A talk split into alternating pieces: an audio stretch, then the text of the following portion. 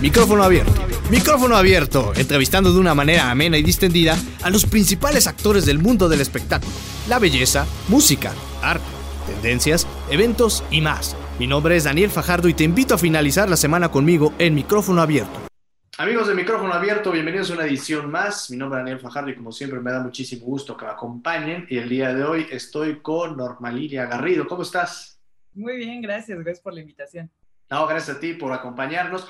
Oye, platícanos antes de introducirnos al tema del día de hoy. Háblanos acerca de tu experiencia profesional. ¿Quién es Norma? Bueno, pues mi nombre es Norma Lilia. Eh, yo estudié psicología en la UNAM. Eh, después estudié eh, psicología budista por el Centro de Estudios para la Paz. luego hice una formación en terapeuta con el Instituto McQuill de México y bueno, también tengo estudios en psicología positiva por Yale University. Wow, o sea, súper preparada. Oye, platiquemos este, este, esta conexión de la psicología que comentas en la, en la temática budista. ¿De qué se trata? Bueno, eh, es una forma de incorporar como todos los conocimientos de la, pues de toda esta cultura ancestral, ¿no? Del budismo hacia eh, la psicología y cómo se podía empezar a trabajar. La verdad es que, mira, cuando yo estudié psicología en la UNAM, pues las vertientes más o menos, digo, no sé ahora, pero en el tiempo en el que yo estudié, eh, la psicología se había quedado por ahí de los 70, ¿no? Entonces las vertientes que tenían ahí en la escuela estaban muy relacionados con la psicología conductual, por ejemplo, ¿no? Lo cognitivo-conductual, que ya era como muy, eh, un poco lo sistémico también, más o menos iba llegando como la gestalt en ese momento. El caso es que todo era más o menos mecanicista, ¿no? En este intento, por tratar de ser una ciencia. Más científico, ¿no?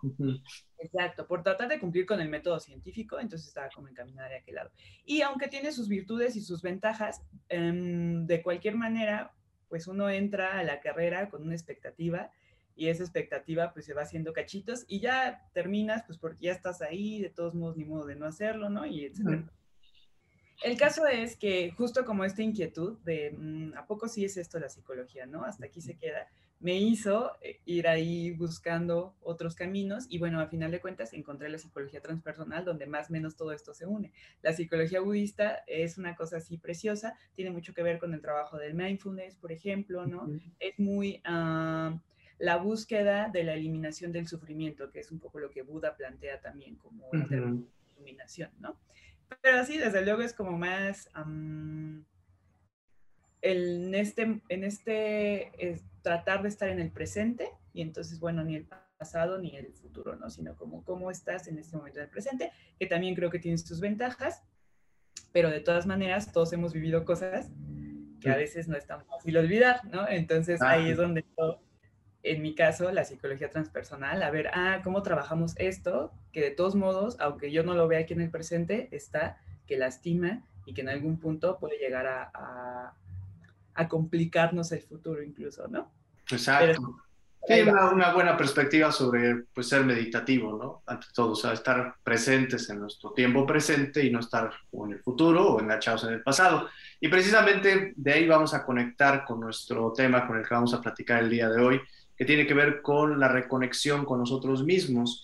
Antes que nada, antes de hablar sobre la importancia de la reconexión, ¿por qué nos desconectamos de nosotros mismos? ¿Qué, qué, qué pasa de repente pues preferimos no vivir nuestro presente, ya sea porque nos enganchamos en el pasado o estamos muy esperanzados en el futuro, o quizás porque tenemos miedo a aceptar la responsabilidad de vivir un presente, ¿no? Y ser obviamente protagonista en el tiempo que nos corresponde para todo lo que queramos hacer.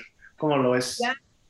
Sí, sí, la verdad es que este es un tema que me apasiona porque tiene mucho que ver con el desarrollo natural del ser humano, ¿no? Entonces, mm, partamos de la idea de que primero estamos en, un útero, ahí siendo un uno con el todo, no, nada más con la mamá, sino con el todo, estamos conectados por completo al todo ahí. Y bueno, luego viene pues este proceso necesario de nacimiento en donde en los primeros años de edad se va construyendo eh, lo que se conoce como eh, la personalidad yoica, ¿no? El yo. Entonces, los bebitos empiezan a hacer este reconocimiento, seguramente tú lo has visto en algún momento, ¿no? Cuando un bebé nace, no se, no se bueno, no, cuando nace precisamente, sino unos meses después, no se reconoce a sí mismo como un ente separado. Incluso cuando empiezan a hablar, se refieren a sí mismos como el bebé. Tienen todavía esta estructura que les permita decir soy un yo, ¿no? Yo parado a ti, etcétera, ¿no? Eso se va construyendo con el tiempo. Entonces, eh, bueno, es necesario este proceso de individuación, se le llama, en donde conforme va pasando el tiempo, los bebés van teniendo esta estructura, que es el ego, que les permite hacer esta separación de, ah, yo soy un yo, ella es mamá, ¿no? Aquel es papá y ese es, no sé, el hermano, lo que sea, hacen como esta separación, ¿no? En una primera etapa, que es como justo esta etapa narcisista, ellos creen que todo gira alrededor de ellos, ¿no? que soy el yo y alrededor está todo, ¿no? Y todos están ahí organizándose para que yo pueda hacer lo que tenga que hacer. Pero bueno, pues uno va creciendo y va reconociendo cuando tienen por ahí de siete años que, ah, también están los otros y también importa lo que los otros sientan, ¿no? Entonces, aquí hay un experimento bien interesante mm. que se utilizó por ahí con, pues, derivado también de los estudios de Piaget, que igual hay que reconocer. Y bueno, esta es una pelota y de un lado es rojita y del otro lado es azul, ¿no? Entonces, si tú le muestras a un niño de tres años más o menos y le vas dando vuelta a la pelota, le dices como este color rojo y este azul, no sé qué, ¿no? Entonces, él va como identificando, ah, ok, hay dos colores, pero pero si tú detienes la pelota y de un lado está el rojo y de este lado está el azul, le preguntas de qué color estás viendo y él te va a decir rojo, ¿no? Y le dices qué color veo yo y él te va a decir rojo, porque no tiene todavía esta estructura de, ah, tú ves una cosa diferente, tú eres capaz de tener una perspectiva distinta. Una visión diferente. Exactamente. Y cuando los niños tienen siete años, más o menos, ya pueden decir, ah, tú estás viendo el azul, yo estoy viendo el rojo, ¿no? Es como, uff, ya son capaces de reconocer que el otro tiene su propia perspectiva del mundo, ¿no? Y entonces van medio integrando. Lo, lo natural sería que este proceso de individuación nos lleve a una desconexión tal de, de ser conscientes de que hay un todo alrededor. O sea, mm, se necesita la construcción de este ego fuerte, digamos, para entonces llegar a, uff, el ego no es todo lo que hay. ¿No? Y eso es a lo que eh, en la página, por ejemplo, me refiero con la conexión con nosotros mismos, ¿no? Necesito la construcción de este ego fuerte para entonces darme cuenta que adentro de mí hay otra cosa que no nada más es el ego. Y esa es nuestra propia conexión. Entonces, el ego tiene funciones que son muy interesantes, que sirven para mantenernos en este mundo operando así como lo hacemos.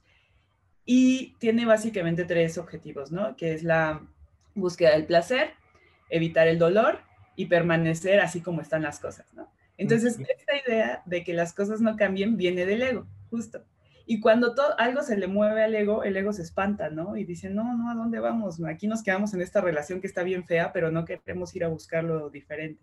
Sí, no probar algo distinto que puede ser peor o que puede ser mejor, pero pues, ¿para qué me arriesgo? Mejor me quedo en el mismo lugar, ¿no?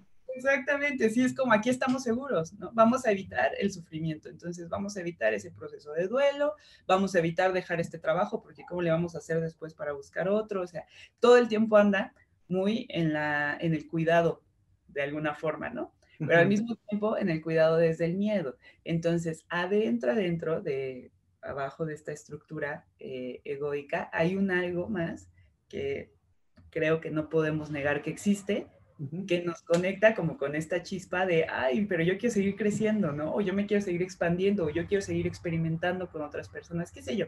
Hay una cosa ahí que es más vital y que está conectada con nuestra verdadera naturaleza. Entonces, la desconexión en un sentido es necesaria, ¿no? Porque yo necesité de haber pasado por todo este eh, recorrido de individuación para entonces, ahora sí, a partir de un proceso de maduración completamente necesario, empezar a buscar quién soy yo, ¿no? Y la sí. autorrealización.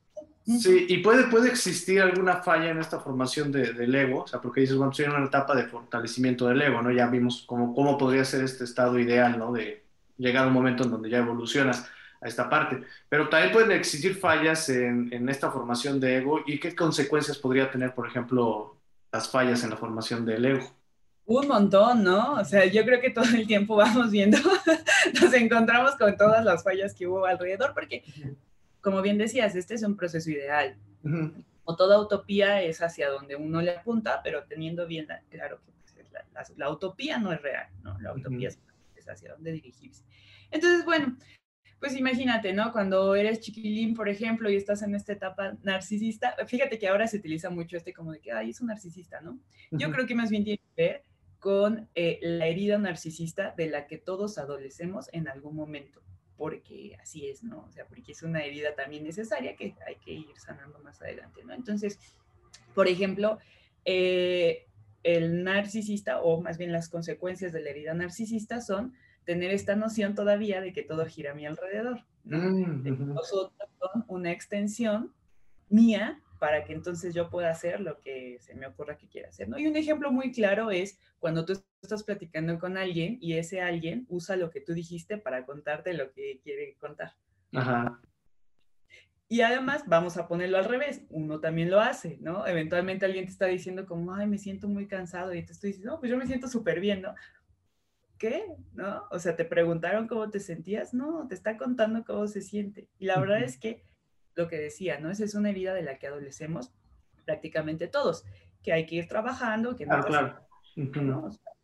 Eh, que hay grados también, ¿no? Hay quien hace estas cosas en las conversaciones y hay quien eh, sí ejerce violencia a partir de esta herida, ¿no? Eh, por otro lado, digamos como el lado contrario, también está el trastorno límite de la personalidad, que es justo la, la, parte inversa, ¿no? El narcisista siente que los otros son una extensión de sus propios deseos y la persona con este trastorno lo ve volteado y entonces todos allá afuera son culpables o más bien el entorno es responsable de todo lo que yo siento. va, como volteado, esa energía va como hacia adentro. Entonces es complicado distinguir, justo porque no está la construcción de este ego fortalecido, la diferenciación entre yo y el entorno. Entonces, ay, la señora que está allá me está viendo feo seguramente porque yo no vengo vestida como se debe. Uy, claro. Ves a mucha gente diciendo esas cosas, claro. Oye, ¿y qué falla, por ejemplo, hay en el proceso de educación, hay sobreprotección? ¿Qué es lo que falla para que desarrollemos esta, esta visión del ego mal? La idea es que es bien complicado, ahí va. La idea es que tus padres o las personas que se encargan de tu cuidado, que no necesariamente son los padres biológicos, pero sí digamos como esas figuras que se te ofrezcan eh, un espejo para que tú puedas descubrir, ir descubriendo quién eres, ¿no? Y qué difícil, o sea, ¿cómo, cómo ofrecerle a alguien un espejo, a alguien a quien quieres mucho? Por de la idea de eso, ¿no? ¿Cómo le ofreces eh, un espejo fidedigno para que él vaya descubriendo quién es, qué le gusta, ¿no? Entonces, hay que eh, tener claro también que necesitamos este proceso de socialización. Entonces, dependiendo del lugar en el que nacemos, nos van enseñando qué es apropiado y qué no en nuestra cultura. De tal manera que tú no puedes descubrir si te gusta o no te gusta cierta cosa, ¿no? O sea, por ejemplo, la inteligencia es muy bien valorada en, culturas occidentales en general, ¿no? Entonces, la inteligencia mental. Entonces, si el niño por ahí hizo bien algo eh, en términos matemáticos, por ejemplo, entonces se le va a aplaudir muchísimo. Puede que la parte artística ya no la explore tanto porque eso se le aplaudió y entonces dice, ah, esto está bien, entonces hago más de esto. Esta zona de confort, ¿no? Por acá me voy, ¿no? Entonces, por donde me, quiere la gente, para que experimento más cosas en mi vida, es por acá por donde tengo que ir, ¿no? Exactamente, eso es lo que sucede, ¿no? Y entonces, qué complicado, porque ¿cómo le haces? Como padre, pues, ¿no?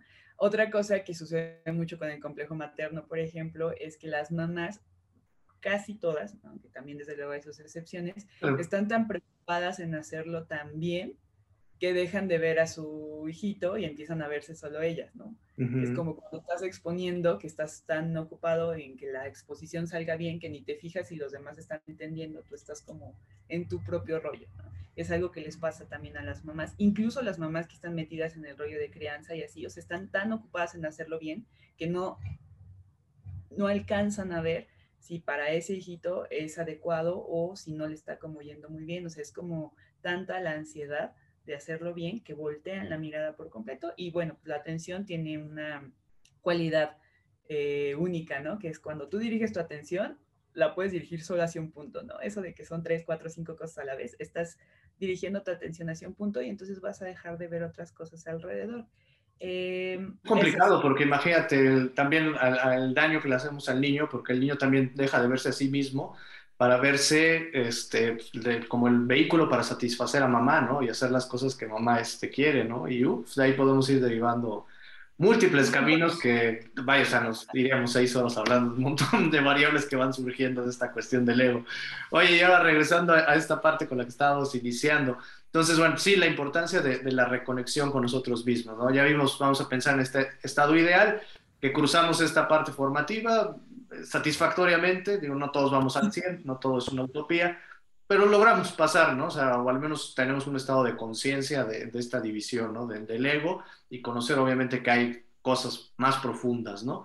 Eh, continuemos entonces charlando ahora desde esta perspectiva, ¿no? ¿Cómo hacer para, para, reconectar con nosotros mismos cuando, cuando detectamos que hay algo más que nosotros, ¿no? Sino que hay algo más, más profundo. ¿Cómo, ¿Cómo podemos hacer primero en darnos cuenta de que existe ese submundo, por así decirlo, y segundo, pues la manera de, de conectarnos con ese mundo?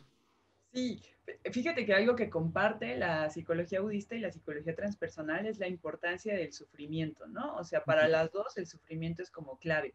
Eh, para la psicología budista la idea es trascenderlo y para la psicología transpersonal el rollo es atravesarlo, ¿no? Y a mí me gusta mucho este planteamiento porque en la psicología clínica más convencional también es este rollo de hay que eliminar el sufrimiento, ¿no? Y hay que hacer que, que este, desaparezca o hay que luchar contra él, ¿no? O, por ejemplo, eh, superar a la expareja, ¿no? Este, confrontar, no sé qué. Eh, el despido. Manejar las emociones, ¿no? O sea, tiene un rollo como muy, muy, muy desde el ego en realidad, ¿no? es el que trata de tener control de todo. Pero bueno, desde esta postura, la idea es que el sufrimiento es justo el indicador para que las cosas se transformen, ¿no? O sea, cualquier cosa que a ti te produzca sufrimiento es porque ya te llegó el momento de hacerlo diferente. Si todavía no sientes ese sufrimiento, si todavía eh, puedes ahí medio que mm, sobrellevar la situación, aunque sea dolorosa, tediosa, aburrida, lo que sea, pero todavía estás ahí como, ay, aguantando, tal vez todavía no es el momento, ¿no? Pero en el punto en el que ya el sufrimiento se vuelve así apremiante, entonces ese es el indicador ya no hay forma de cómo me doy cuenta de si estoy desconectado. No, pues ya, te, ya ahí está, ¿no? Ya lo tienes ahí enfrente y es momento de hacer algo con, con eh, esa sensación. Ahora, veamos el, sufrimiento como algo no trágico, ¿no? Porque pues, a lo mejor muchos estarían pensando en esta construcción cultural que tenemos, ¿no? De, de, las películas mexicanas, o sea, de que pues, hay que sufrir para lograr algo más, ¿no? Y nosotros mismos nos vamos metiendo más en el sufrimiento, no, no, no, a eso no nos referimos, ¿no? Es otra visión más amplia, ¿no? O sea, ¿cómo podríamos definir el, sufrimiento para no caer en esta idea trágica, ¿no? De decir, ah, sufrimiento es dolor, que, que, me golpeen, que me vaya mal. No, no, no tiene nada que ver eso, ¿no? Si no, estaríamos como validando ese, ese modelo, ¿no? ¿Qué, cómo, cómo, entendemos sufrimiento? Qué interesante. Este, gracias por la aclaración. Fíjate que no, no lo había pensado desde esa manera, pero tienes razón, sí podría suceder. Eh, la idea es algo, vamos a pensar en un trabajo, ¿no? O sea, yo estoy ahí haciendo mi trabajo, a lo mejor me metí a trabajar en, no sé, una cosa administrativa, qué sé yo, ¿no? En una oficina, eh, por un tiempo, ¿no? Y entonces me metí por un año para ahorrar, no sé qué, qué sé yo, ¿no? Y de repente ya pasaron dos, ¿no? Bueno, pues me puedo esperar todavía y luego ya pasaron tres. Y entonces estoy haciendo algo que no me gusta, a lo que no me quería dedicar, que según yo era temporal, ¿no? Pero bueno, es la, la, zona de, la llamada zona de confort, que de confort no tiene nada, la verdad, ¿no? Claro. Entonces, este, ahí hay un proceso, por ejemplo, de, de, desgaste, de tedio, de aburrimiento. Seguramente la persona está frustrada, saca esa frustración con más personas, pero más o menos como que puede sobrellevarlo, ¿no?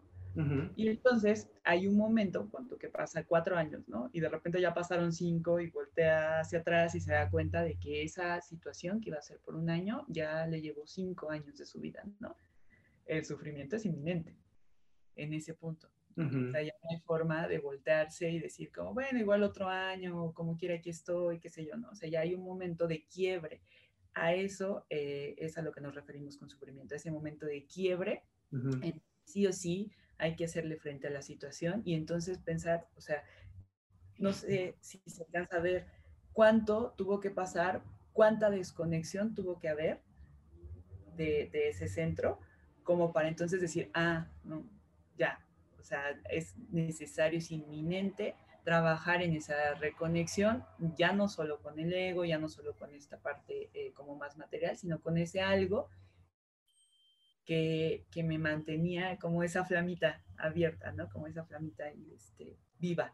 Es como una insatisfacción, así decirlo, ¿no? Producto de, puede ser de una impotencia, puede ser producto de una frustración, pero hay algo que sentimos que, que pues no está bien, ¿no? Que a veces lo normalizamos y decimos, bueno, pues zona de confort otra vez, ¿no? Bueno, pues nos, nos, quedamos acá porque pues a fin de cuentas, este, pues ya es el trabajo que sé, a lo mejor ya por mi edad ya nadie me va a contratar, o a lo mejor qué tal si no encuentro trabajo, o el tema de la pareja, o la relación con los hijos, decir, no, pero es que si les meto más disciplina, a lo mejor este...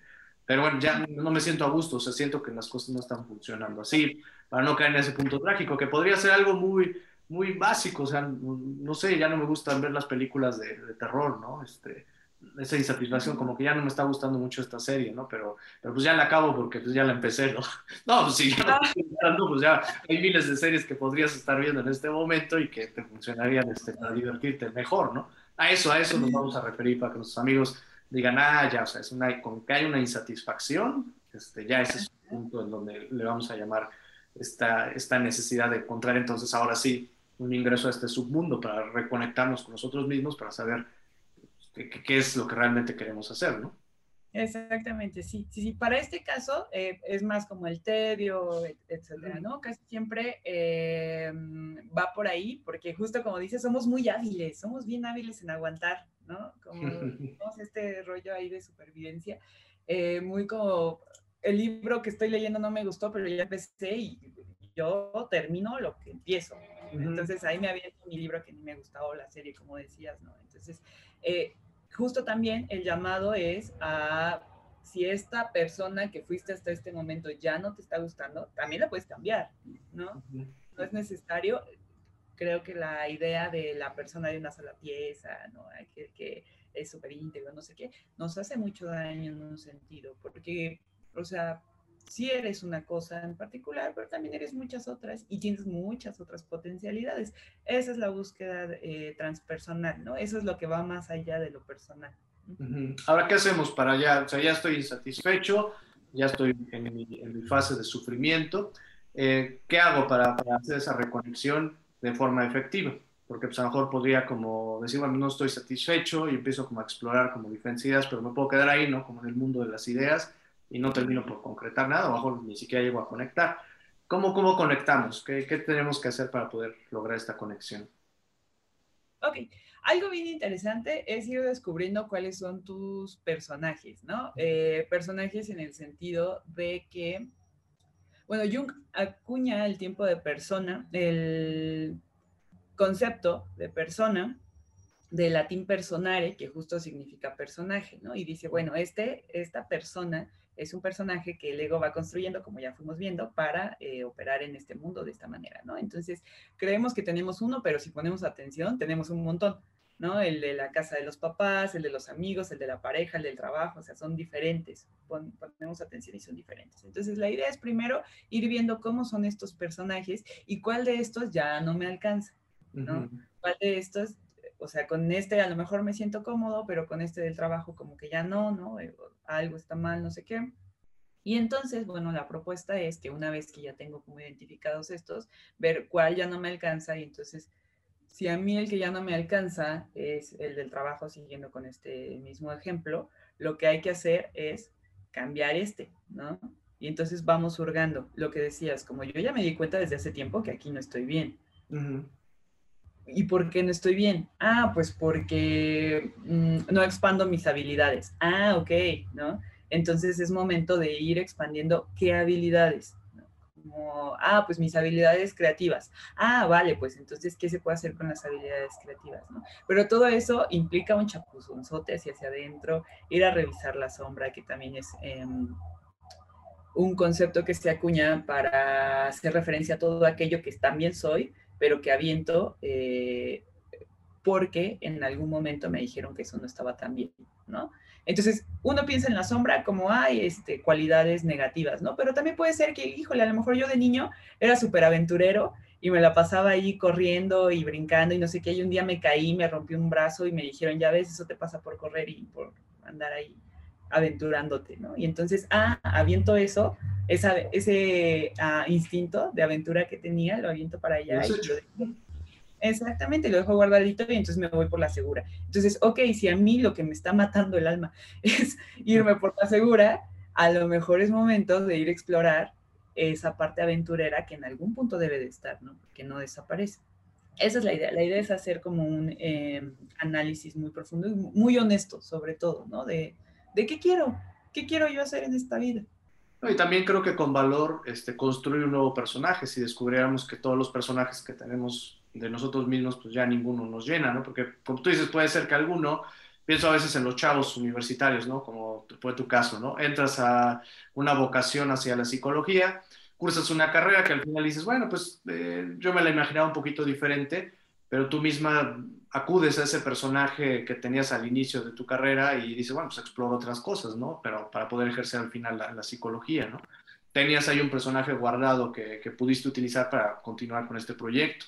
Pero a veces si no tenemos alguno, pues podemos construirnos uno nuevo, a final de cuentas. Yo creo que durante toda nuestra vida, durante toda nuestra existencia, tenemos tiempo para hacerlo, ¿no? pero cuando decidimos ya que ya, ya, ya terminamos, que no tenemos más personajes que, que, utilizar, otra vez llegamos a esta zona de confort, ¿no? Decir, bueno, ya no tengo nada que hacer, ¿no?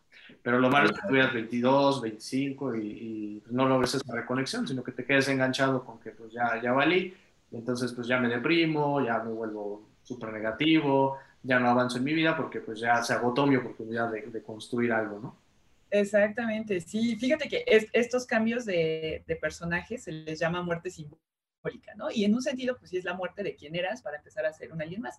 Y uno puede evitar, uno puede evitar, uno puede ubicar varias muertes simbólicas a lo largo de la vida, ¿no? O sea, uno puede pensar, sobre todo, creo que las, las más evidentes es una vez que tienes una ruptura amorosa, el antes y el después, ¿no? O sea, hubo ahí en medio hay como una especie de rito de iniciación y luego ya hay un después de quién eres ahora, ¿no? Eres una persona completamente distinta.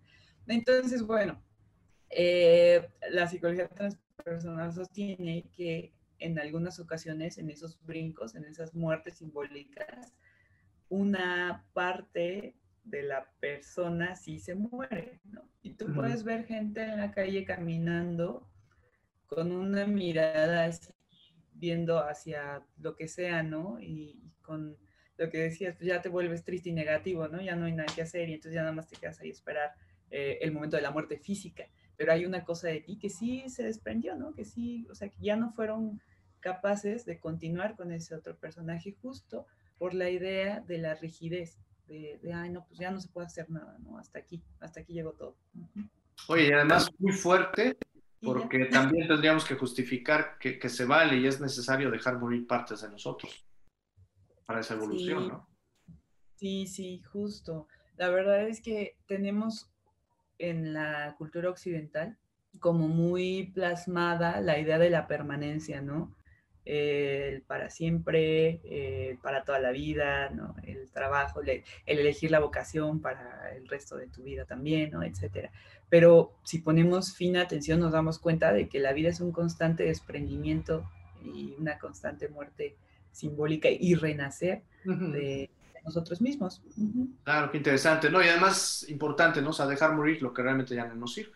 Porque si no venimos acumulando y cargando un montón de cosas, porque yo puedo regresar a un personaje anterior viciado y entonces atraer los vicios que tenía ese personaje anterior, como podrían ser los miedos, como podrían ser también obviamente las cosas positivas, las ilusiones, ¿no?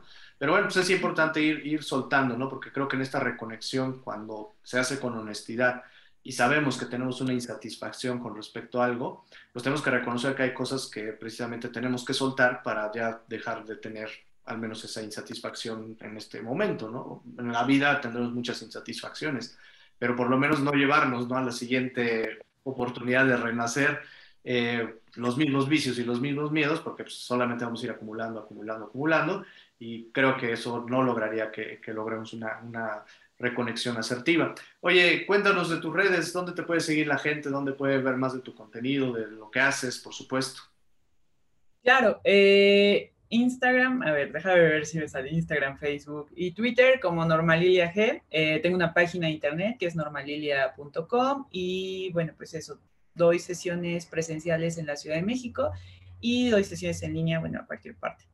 Oye, padrísimo. Y además, pues la invitación a todos nuestros amigos, ahorita que escucharon este tema, digo, entren a su página web, van a encontrar muchos servicios muy interesantes, pero además yo creo que este tema que es muy sensible, que de hecho por eso lo, lo elegimos, de los muchos que tendremos la oportunidad de platicar, porque vamos a seguramente seguir platicando en otras entrevistas, el tema de la reconexión yo creo que ahorita es uno de los temas más fuertes, porque, y fíjense, o sea, después de vivir una pandemia, vaya que es necesario reconectar con nosotros mismos. Muchos eh, se quedaron en el 2019, muchos otros no han encontrado su, su, camino, pese a que ya regresamos a una nueva normalidad. Hay mucha gente que está como todavía con pánico, todavía con miedo, ¿no? De salir de esta zona de confort y vivir una nueva forma en la que nos tenemos que cuidar, en la que tenemos que, que interactuar, los mismos miedos, ¿no? Que nos produce pues, el, los cambios que ha habido en la tecnología y tantas cosas, ¿no? Entonces, yo creo que si ustedes tienen ahorita un movimiento ahí de, de insatisfacción, vamos a llamarlo así, una cosquillita, pues conecte con Normalilia y van a ver cómo pues, les puede ayudar de una forma muy, muy interesante. Ah, eh, quería comentar ahorita que dijiste claro. eso eh, como esta manera de alcanzar a reconectar con eso que sí soy yo, es justo mover al ego del de lugar, ¿no? Y eso nos funciona con el análisis fenomenológico, buscando los personajes, etcétera.